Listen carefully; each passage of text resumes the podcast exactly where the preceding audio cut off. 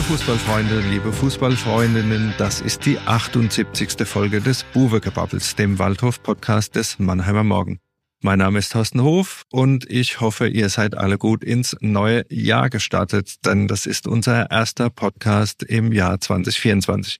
Mit mir im Studio ist heute jemand, den ich den Waldhof-Interessierten eigentlich gar nicht vorstellen muss, aber ich mache es trotzdem kurz.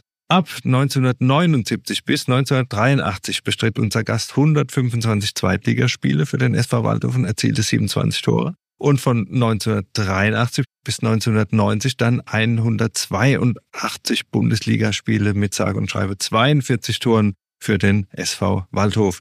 Die Rede ist natürlich von Karl-Heinz Kalle Bührer, der seit 2022 auch im Aufsichtsrat des SV Waldhof e.V. vertreten ist. Hallo, Herr Bührer. Hallo zusammen. Wir bleiben beim Du.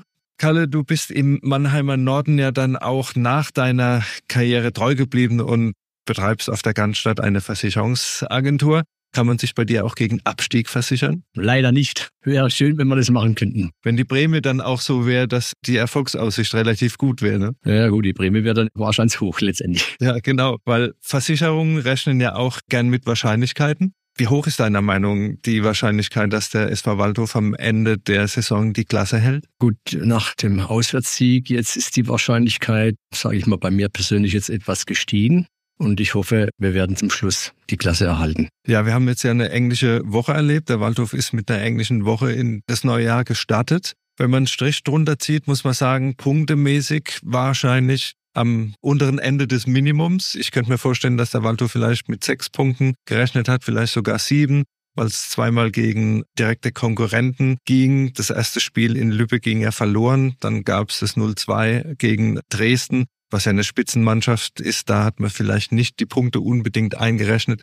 Und dann hatte man tatsächlich am vergangenen Freitag ja so ein mehr oder weniger Sechs-Punkte-Spiel gegen Halle. Wenn man dort verloren hätte, dann wäre der Kontakt wahrscheinlich erstmal abgerissen und dann wäre es wirklich schwer geworden. Das Gröbste wurde vermieden. Mit dem 4 zu 1 Sieg ist der Kontakt zum rettenden Ufer weiter da. Also wenn man da jetzt so eine Bilanz zieht unter den Stadt ins neue Jahr, wie fällt da bei dir aus? An für sich jetzt bis auf das ja, erste Spiel, würde ich jetzt sagen, gegen Lübeck, das darf man, sage ich mal, in, in der Situation, wo wir uns befinden, gerade zum Rückrundenstart, nicht erlauben normalerweise. Aber man sieht im Fußball, was alles möglich ist. Man, man führt kriegt dann nach dieser Unterbrechung äh, noch zwei Tore. Darf uns natürlich nicht passieren, aber das hat uns oder mich auch etwas enttäuscht und dann gleich drauf auch das Dresdner Spiel, wo ich gedacht habe, okay, Heimvorteil haben wir dann immer noch, e-, egal ob es eine Spitzenmannschaft ist, aber dort haben wir uns auch für meine Begriffe so verhalten, dass, dass ich gar keine Chance mehr gesehen habe letztendlich und ich bin auch so enttäuscht nach Hause gegangen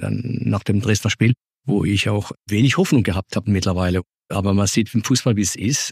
Jetzt haben sie wieder nachgelegt, auswärts, wo ich sagen muss, das war ein Spiel, wo ich jetzt wieder Hoffnung schöpfe, einfach für die kommenden Spiele. Das Ziel war ja ganz klar sechs Punkte. Mit Lübeck jetzt letztendlich eingegriffen, aber, aber das ähm, ja, ist leider nicht passiert. Und äh, ich hoffe jetzt, dass man jetzt das Auswärtsspiel das gibt es so viel Auftrieb für die Jungs, dass sie einfach jetzt an, an, sich glauben, dass doch mehr in den Jungs steckt, letztendlich, wie sie jetzt auch gezeigt haben, speziell jetzt in Lübeck. Du hast mir im Vorgespräch gesagt, deine App hat dauernd vibriert, ein Tor nach dem anderen gefallen, da warst du auch ein bisschen überrascht, schon wieder für den Waldhof. Das war jetzt auch ein Spiel, das wir in der Form diese Saison noch gar nicht gesehen haben dass so viel nach vorne gelaufen ist, dass die Offensivaktionen ausgespielt wurden, dass eine Effektivität da war ausgerechnet in einem Spiel, wo es wirklich um mehr als um die drei Punkte ging, war ja schon ein bisschen erstaunlich, dass da auf einmal so ein, so ein Selbstbewusstsein da war. Man sieht halt, wie schnell im Fußball sich das Ganze drehen kann, wenn du einfach so ein bisschen einen Lauf dann kriegst. Ne? Ich meine, man habe ja auch Glück gehabt mit dem Pfostenschuss, das haben wir ja vorhin schon gesagt. Und dann haben wir einfach dann Tore gemacht, wie wir jetzt noch nie gemacht haben letztendlich. Ich war selber überrascht, wie auch von außen jetzt die Tore vorbereitet worden sind, die Flanken hinter die Abwehr. Das sind die Sachen, wo ich immer bemängelt habe, dass die nie passiert sind. Und jetzt auf einmal, entweder hat der, der Stürmer Beuth gesagt, komm Leute, die Dinger dorthin bringen, da bin ich meistens. Und ich glaube, da haben sie irgendwo vielleicht mal Sachen gemacht, was man vielleicht im Vorfeld auch mal sich zugerufen hat, wo einfach uns noch ein bisschen verbessern müssen. Und ich bin da überrascht gewesen, wie auch dann die Tore von allein fast gefallen sind, kann man sagen.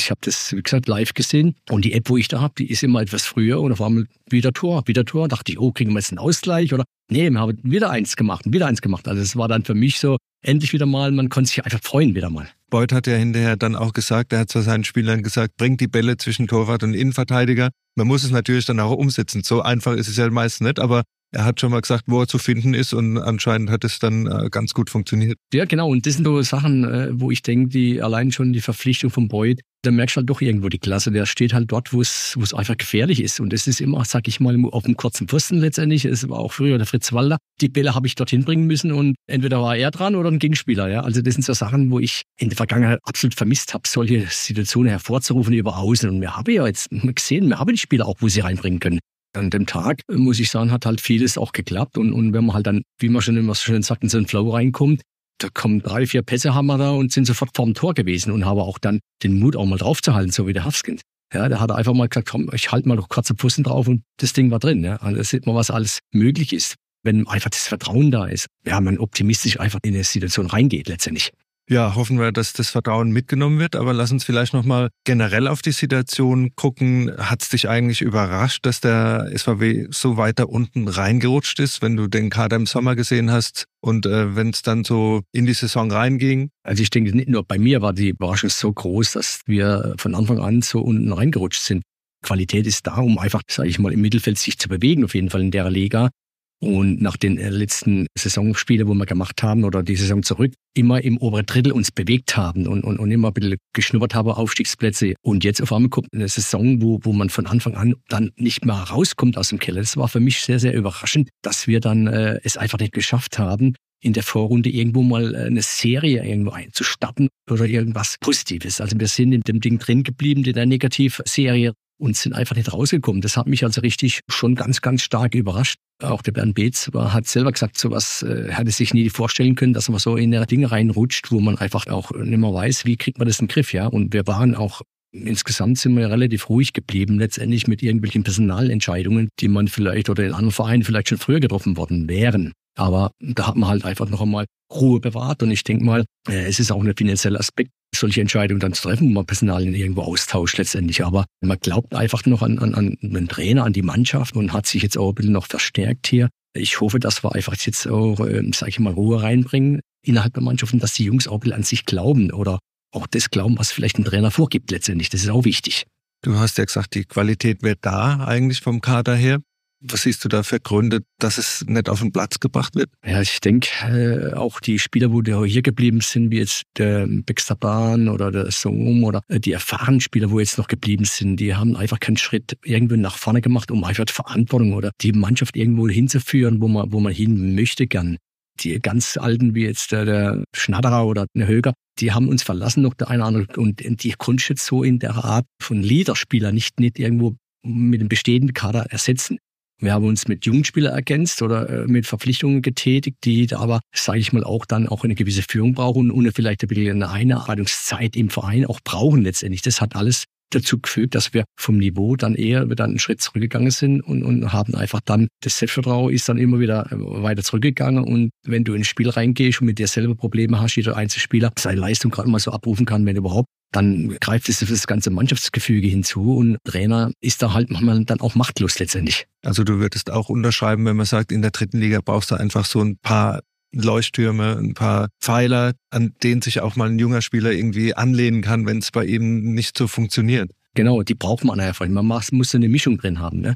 Wenn ich an meine Zeit mich zurückerinnere, war Günter Seebert, Wolfgang Böhni oder Walter Brandt, das waren so die Älteren und, und, und wenn die, sage ich mal, irgendwelche Sachen im Spiel zu dir gerufen habe, da waren das für mich Sachen, okay, da habe ich gar nicht überlegt, machen oder nicht machen. Ich habe es getan, weil es einfach irgendwo, habe ich gesagt, okay, ich muss das tun, ja, weil, weil einfach da auch ein Respekt gegenüber älteren Spielern da war und die auch mit Leistung vorangegangen sind letztendlich.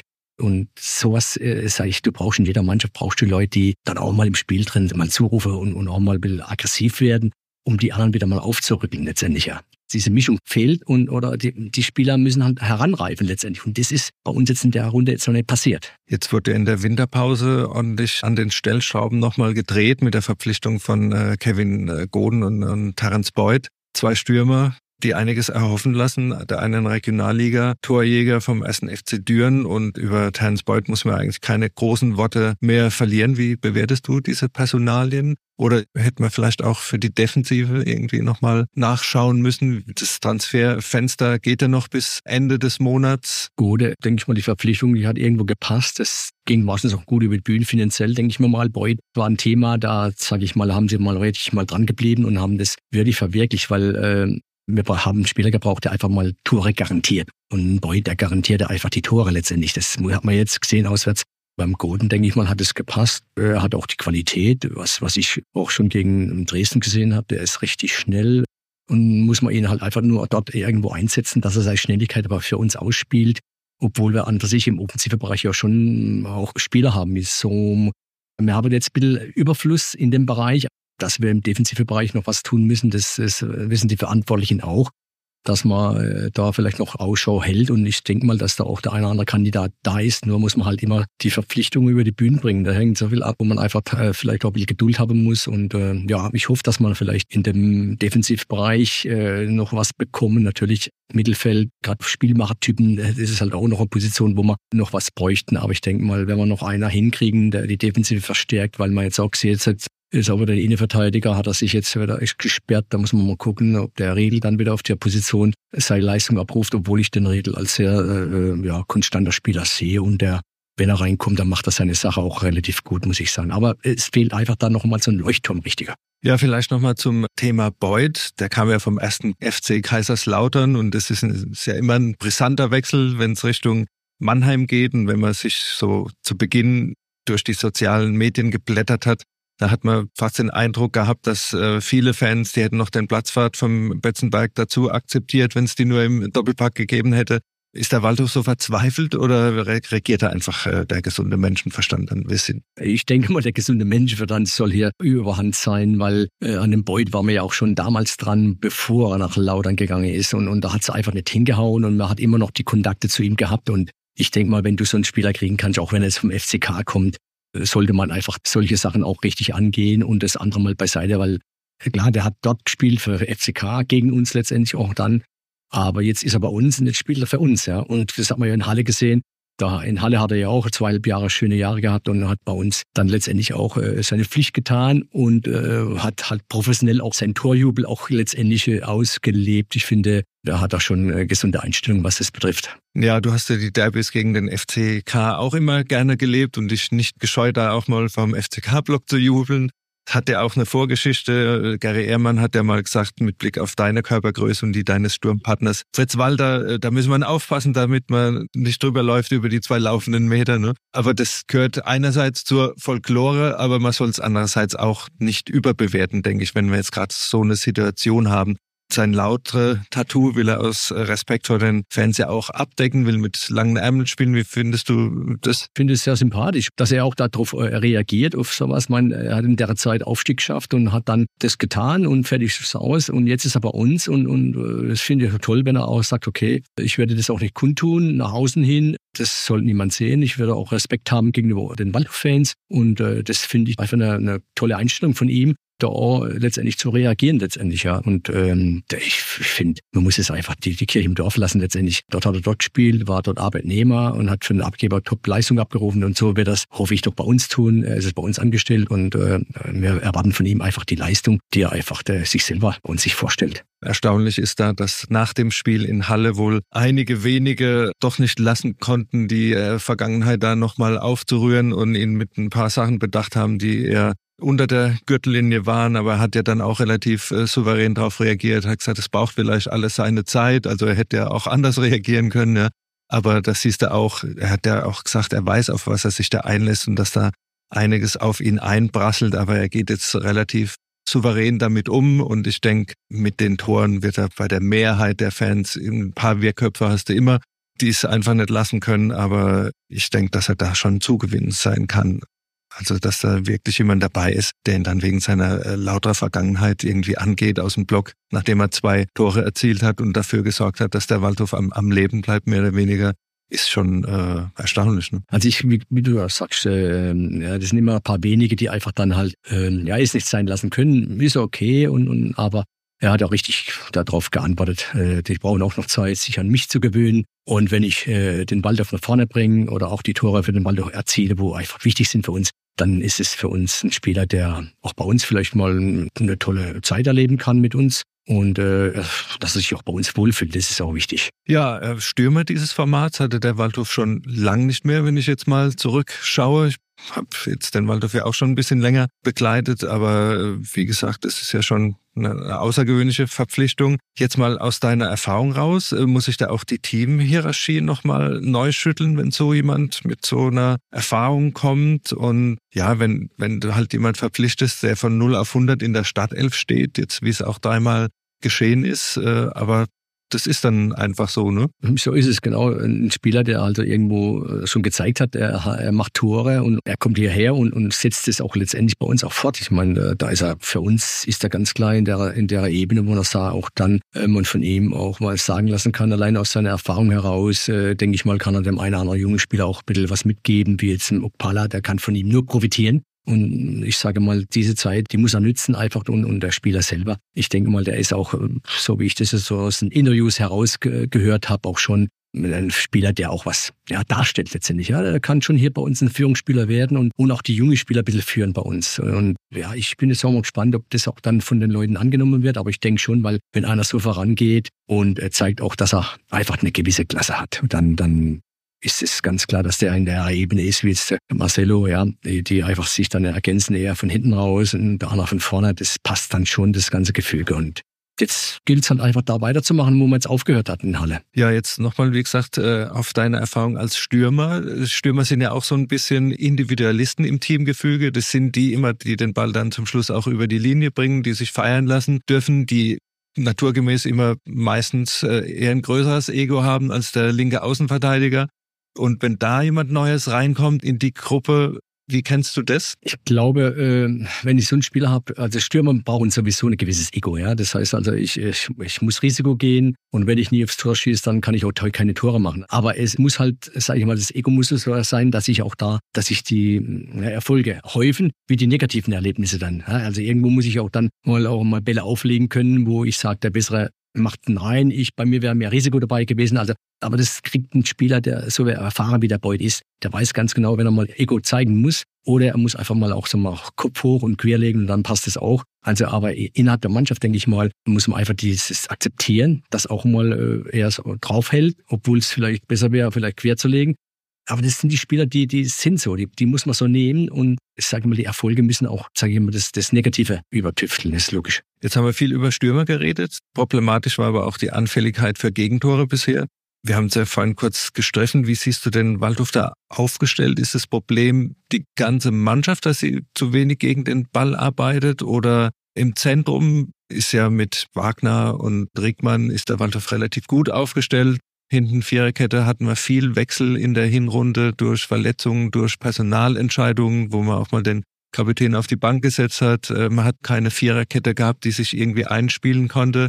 Sind das alles so Gründe dafür, dass es dann halt doch öfter geklingelt hat als gewünscht und man eigentlich auch mit dem Anspruch in die Saison reingegangen ist, nach der Neidhardt-Saison, dass man jetzt einfach mal die Gegentore ein bisschen bisschen runterdimmt? Ja, ich glaube schon, dass man ähm, dort noch nicht, sage ich mal, so eine Standard-Elf gefunden hat. Das hat man ja daran gemerkt, dass Marcelo halt mal auch mal draußen war. Äh, da hat man dann vielleicht der Rüdiger vielleicht zu viel rumprobiert oder ah, das Vertrauen nicht so gehabt. Ich weiß es nicht. Und das hat schon dazu beigefügt, dass da einfach noch keine Einspielung war, dass man sagt, das sind so die, die zwei Innenverteidiger, die stehen einfach von außen. Da haben wir ja mit dem Laurenz, der spielt ja auch immer, auf der linken Seite war auch immer Wechsel. Also ich denke mal, da hat man immer wieder probiert, gesucht und das hat natürlich nicht dazu geführt, dass man eine Stabilität oder eine, sage ich mal, eine Verlässlichkeit auch gegen, gegeneinander sich äh, erbringen konnte letztendlich.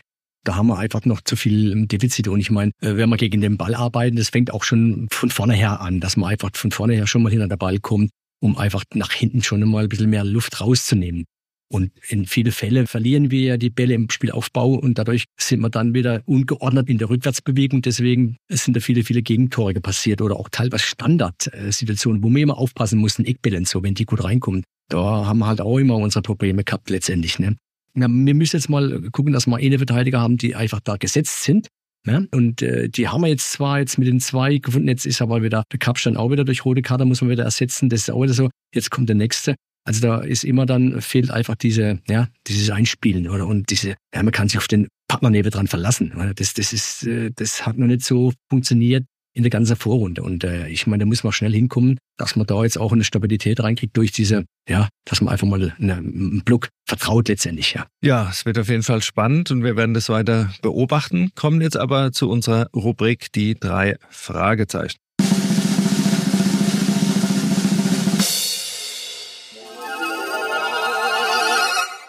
In der auch unsere Studiogäste immer gern eingebunden werden. Deshalb die Frage an Karl-Heinz Bührer, wenn wir jetzt auf die englische Woche schauen, was war denn dein Top der Woche? Top der Woche, dass man in Halle so klares Spiel zu Ende gebracht haben, vom Ergebnis her gesehen. Und von der Spielweise. War top. Also mal wie das 3-0 gefallen ist, da konnte man sich tatsächlich zurücklehnen, ja, fast klar. ein bisschen entspannen. Das hat man ja sonst nie gehabt bei Absolut. Nee, Auch bei einer 2-0-Führung muss man immer noch zittern. Ja. Ja, kommen wir zu deinem Flop der Woche. Das Spiel in Lübeck, wo äh, man nach Führung und nach dieser Unterbrechung kurz vor Schluss einfach uns das Spiel noch aus der Hand nehmen lassen hat. Und dann wird mich natürlich noch interessieren, was war dein Kuriosum dieser englischen Woche? Ja, auch wieder diese Unterbrechung, die Schneebälle, wo da in Lübeck reingeschmissen worden sind, das äh, war auch wieder so was, wo wo ich jetzt in der Art und Weise bei uns noch nie erlebt habe, dass ein Spiel durch Reinwerfen von Schneebällen äh, ein Spiel unterbrochen werden musste. Ja, war ja kurios genug. Erst chippen sie den Schnee weg, damit gespielt werden kann, und dann schmeißen sie den Schnee wieder auf den Platz, provozieren damit eine, eine Spielunterbrechung. Aber die Lübecker Fans, ja, die haben ja auch in Aue gewütet, also haben wohl auch ein paar in ihren Reihen, wo man sich seine Gedanken drüber machen kann. Ja. Ja, äh, Karl-Heinz, schauen wir vielleicht noch kurz auf dein Ehrenamt beim SV Waldhof e.V., wo du ja im Aufsichtsrat sitzt. Ihr habt da vor allem den Blick auf die verschiedenen Abteilungen und den Fußballnachwuchs. Talente nach oben sind ja ein paar gekommen. Wir haben vorhin über Kennedy Okpala gesprochen, ja, der aus der U19 rausgekommen ist, äh, über die U21. Und auch die U21 hat jetzt eine überraschend solide Verbandsliga-Hinrunde gespielt. Siehst du da so ein bisschen Aufwärtstrend, auch was die Jugendarbeit generell betrifft? Ja, der Aufwärtstrend, den muss man jetzt erstmal noch abwarten, äh, muss man bestätigen. Wichtig war für uns jetzt, nachdem das Anpfiff ins Leben hier ausgestiegen ist, dass wir die Jugend wieder in Eigenregie verwalten und betreiben müssen. Und es war schon eine Herkulesarbeit für manche Leute, das wieder in eigener Hände zu organisieren und äh, auch letztendlich das Budget da zur Verfügung zu stellen, dass wir hier wieder ja, eine Jugend eigenständig aufbauen können und, und auch vom Budget her bezahlen können äh, in Verbindung auch mit der zweiten Mannschaft, die sehr jung ist das Mal. Ja, das ist ja keine U23, das ist ja teilweise eine U21. Das sind also alles junge Kerlchen, die bei uns einfach den Übergang schaffen sollen, vielleicht vom Jugend in den Seniorbereich oder vielleicht auch mal äh, in Richtung äh, erste Mannschaft war es, was halt auch sehr, sehr schwer ist, weil ähm, der Unterschied dann zur Verbandsliga, zur dritten Liga ist schon enorm. Ne? Zumal wir ja auch dann, wenn man jetzt die umliegende Vereine sieht mit ihren Leistungszentren, wie jetzt Hoferheim, KSC, Laudern, da gehen halt, sage ich mal, wirklich die obere Qualität der A-Jugendspieler gehen doch zuerst mal in diese Region, bevor sie zu uns irgendwo dann mal Anfrage stellen also wir haben immer, immer so, sage ich mal, letztendlich die zweite Wahl, wo wir dann letztendlich aufnehmen können oder bekommen. Und da müssen wir einfach wieder wegkommen. Aber das wird natürlich ein Prozess, der ist nicht von heute auf morgen zu machen. Das denke ich mal, werden noch mindestens fünf Jahre gehen, bis wir wieder da einen Rhythmus reinkriegen, dass wir also auch wieder Spieler kriegen und auch letztendlich die Jugendmannschaften dorthin bringen von der Klasse her, dass wir sagen können, okay, wir haben jetzt auch wieder mal eine A-Jugend, die in der Bundesliga spielt, wo auf die höchste Jugendliga ist letztendlich. Dann kriegst du auch wieder Qualität an, an Spieler hierher weil es können nicht alle irgendwo in Hoferheim kicken oder so. Also da muss man auch wieder sortieren und ein bisschen Ausschau halten, gutes Netzwerk haben. Und da sind wir jetzt, ja, sage ich mal, ein bisschen in der Aufbauarbeit wieder absolut mit dabei. Und wir, wir oder ich in meiner Funktion im Aufsichtsrat, dass das Budget, wo da erstellt wird, dass die auch dann äh, ja, eingehalten werden und äh, ja, dass man auch da äh, schaut, dass man vorankommt weil ich denke mal, äh, Waldorf hat einfach auch von der Historie her gesehen auch immer Spieler rausgebracht. Es, äh, in der Region sind so viele gute Fußballer, werden große Fußballer groß, werden groß. Nur muss man die wieder zum Waldorf bringen und, und das Umfeld ist da. Man muss halt nur, sage ich mal, gucken, dass, dass Leute, ja, so Speer, ja, dass die uns Spieler zurufen und dass wir einfach wieder die, die Spieler zu uns bekommen und Qualität abliefern. Von guten Trainern und auch den Spieler äh, die Möglichkeit geben, vielleicht die höchste Liga zu spielen und auch, sage ich mal, um den Fußball herum das rundum mit Begleitung zur Berufsausbildung oder dergleichen, wo einfach in jedem Nachwuchsleistungszentrum äh, da ist, dass man das den Jugendlichen auch bieten kann. Und für uns langfristig natürlich auch, dass wir ein neues Jugendleistungszentrum äh, hier äh, auf die Füße stellen können. Weil wenn wir, wenn wir auch mal in die zweite Liga wollen mit der, mit der, mit der ersten Mannschaft, dann ist es auch irgendwann einmal die Voraussetzung oder muss die Voraussetzung mitbringen. Die letzte Jahreshauptversammlung war sehr turbulent. Hast du ja auch bestimmt äh, mit Interesse zur Kenntnis genommen. Ein Ergebnis war ja dann auch die angekündigte Trennung von Geschäftsführer Markus Komp war das ein Beispiel dafür, welchen Einfluss die Basis tatsächlich nehmen kann auf gewisse Dinge? Na, das war für mich jetzt schon ein bisschen äh, überraschend auch, aber ich finde das auch gut. Ich meine, jedes, jedes Mitglied bei uns hat ja auch sein Wortrecht letztendlich, ja. Und, und äh, ich meine, das war an, an dem Abend war das richtig, richtig massiv. Und ich glaube, da hat der Bernd Beetz auch sich professionell äh, verhalten, hat sich das alles mal angehört und hat sich da seine Gedanken gemacht. Und ich meine, äh, wenn so viele Mitglieder, die auch vernünftige Vorträge teilweise gebracht haben, und, und dann muss man einfach da auch mal zuhören. Und das Plenum ist ja praktisch der EV letztendlich. Und äh, ich denke mal, da muss man einfach da auch, äh, gerade im Vereinsleben, muss man da drauf hören und dann letztendlich die Entscheidungen daraus sich, sich erbringen, letztendlich. Und die hat er ja dann auch getan. Ich finde schon, dass da jetzt in, dem, in der Richtung schon richtig mal die richtige Entscheidung getroffen worden ist. Und ähm, ja, es ist, es ist klar, Vereinsleben, ähm, das ist nicht so wie jetzt, äh, sag ich mal, einen Betrieb zu leiten oder ein Konzern, ja. Da spielen so viele andere Sachen noch äh, eine Rolle. Äh, es wird vieles ehrenamtlich gemacht. Es ist vieles noch nicht so professionell hier bei uns. Ähm, wenn man unser Mitgliederbestand sieht gegenüber jetzt anderen Vereinen, da, da hängen wir meilenweit weg von, von anderen Vereinen. Und da müssen wir einfach versuchen, irgendwo mal Ansätze zu bringen und, und vielleicht auch ein bisschen mehr Professionalität reinzubringen. Aber das kostet alles Geld und das ist bei uns halt auch nicht so da. Ja. Das ist äh, ganz klar, wenn wir halt nur einen Sponsor haben, der halt so in der Größe und das alles aufrechterhält. Das ist nicht so einfach. Ihr schaut ja als Aufsichtsrat des EV eher so ein bisschen von der Seite auf die GmbH. Ihr habt ja da keinen direkten Einfluss. Dort wird aber immer so ein bisschen die sportliche Expertise auch in den Führungsgremien vermisst. Wie siehst du da die Thematik? Wird es helfen, jemand mit mehr Hintergrund im Profigeschäft da vielleicht mal zusätzlich einzubinden? Oder hätten wir dann vielleicht eine Situation, in der viele Köche den Brei verderben? Es gibt ja immer da zwei Ansichtsweisen. So wird es vielleicht auch teilweise gesehen dort, ja, dass man da versucht, einfach mal jetzt eigenständig und seinen eigenen Sachverstand mit einzubringen. Aber ähm, wenn man jetzt einfach in, in, in umliegende Vereine guckt, äh, sind immer Leute dort, wo sage ich mal, eine gewisse Expertise mitbringen hier. Und das ist bei uns, sage ich mal, nicht so der Fall. Aber wir haben ja einen Tim Schork, wir haben dann halt den Trainer, die sportliche Kompetenz bringen. Aber natürlich klar, äh, wird man sich auch wünschen, dass vielleicht mal dort im Aufsichtsrat jemand sitzt, der einfach gewisse Expertise mitbringt. Ist immer sinnvoll, aber ich denke mal, das sind Entscheidungen, die dort getroffen werden müssen und, und, und auch die sich dort schon Gedanken gemacht haben. Und äh, auch da wird vielleicht irgendwann mal diese Überlegungen stattfinden. Okay, dann lass uns vielleicht noch vorausblicken aufs nächste Wochenende. Am Sonntag geht's gegen Preußen Münster. Da ist dem Waldhof äh, ein Auswärtssieg gelungen, der erste in der Saison. Den zweiten haben wir jetzt am Freitag ja in Halle gesehen. Insofern sind die Vorzeichen statistisch betrachtet relativ gut, aber Preußen hat jetzt auch 2-1 gegen Essen gewonnen, stehen als Aufsteiger da, glaube ich, unter den Top 10, ja. Das wird keine einfache Sache. Und die Frage ist, wie ist dein Tipp für Sonntag? Also, ja, ich bin immer optimistisch. Also, ich denke mal, dass wir das Heimspiel gewinnen werden. 2-1. Da bist du genau auf meiner Wellenlänge, habe ich mir nämlich hier auch notiert. Wir haben es vorher nicht abgesprochen. Ich würde auch auf einen 2-1-Sieg gehen, vielleicht sogar ein drittes Tor, wenn es wieder so läuft wie am äh, Freitag in Halle, wenn sich die Offensive tatsächlich findet. Und äh, ich denke, mit dem Heimvorteil im Rücken und mit dem Schwung aus Halle sollte jetzt äh, zumindest mal so vonstatten gehen, dass man nicht wieder denkt, man hat jetzt was gewonnen in Halle, weil, wie gesagt, wenn man auf die Tabelle schaut, 60 hat noch ein Nachholspiel, Halle hat noch ein Nachholspiel. Die Mannschaft, die jetzt am nächsten rangerückt ist, ist jetzt eigentlich Bielefeld, die auch einen Lauf nach unten in die falsche Richtung haben.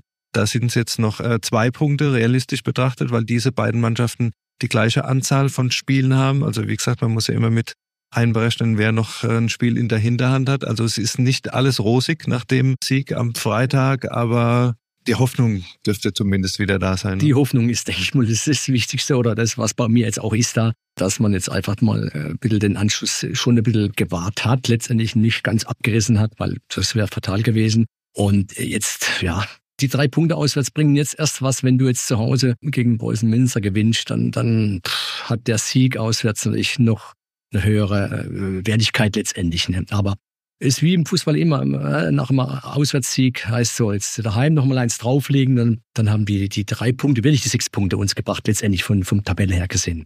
Deswegen, ähm, ja, hoffe ich, dass wir es hinkriegen mit einem Sieg. Okay, das war ein passendes Schlusswort, würde ich sagen, für diese Folge.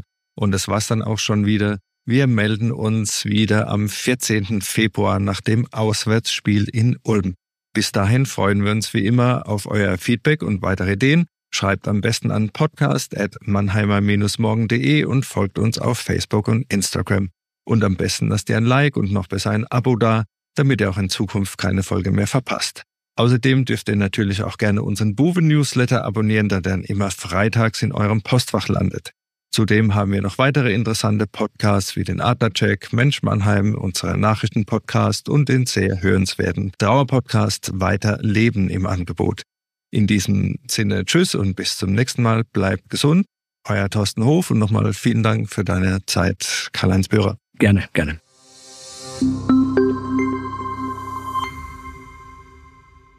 Ein Podcast des Mannheimer Morgen.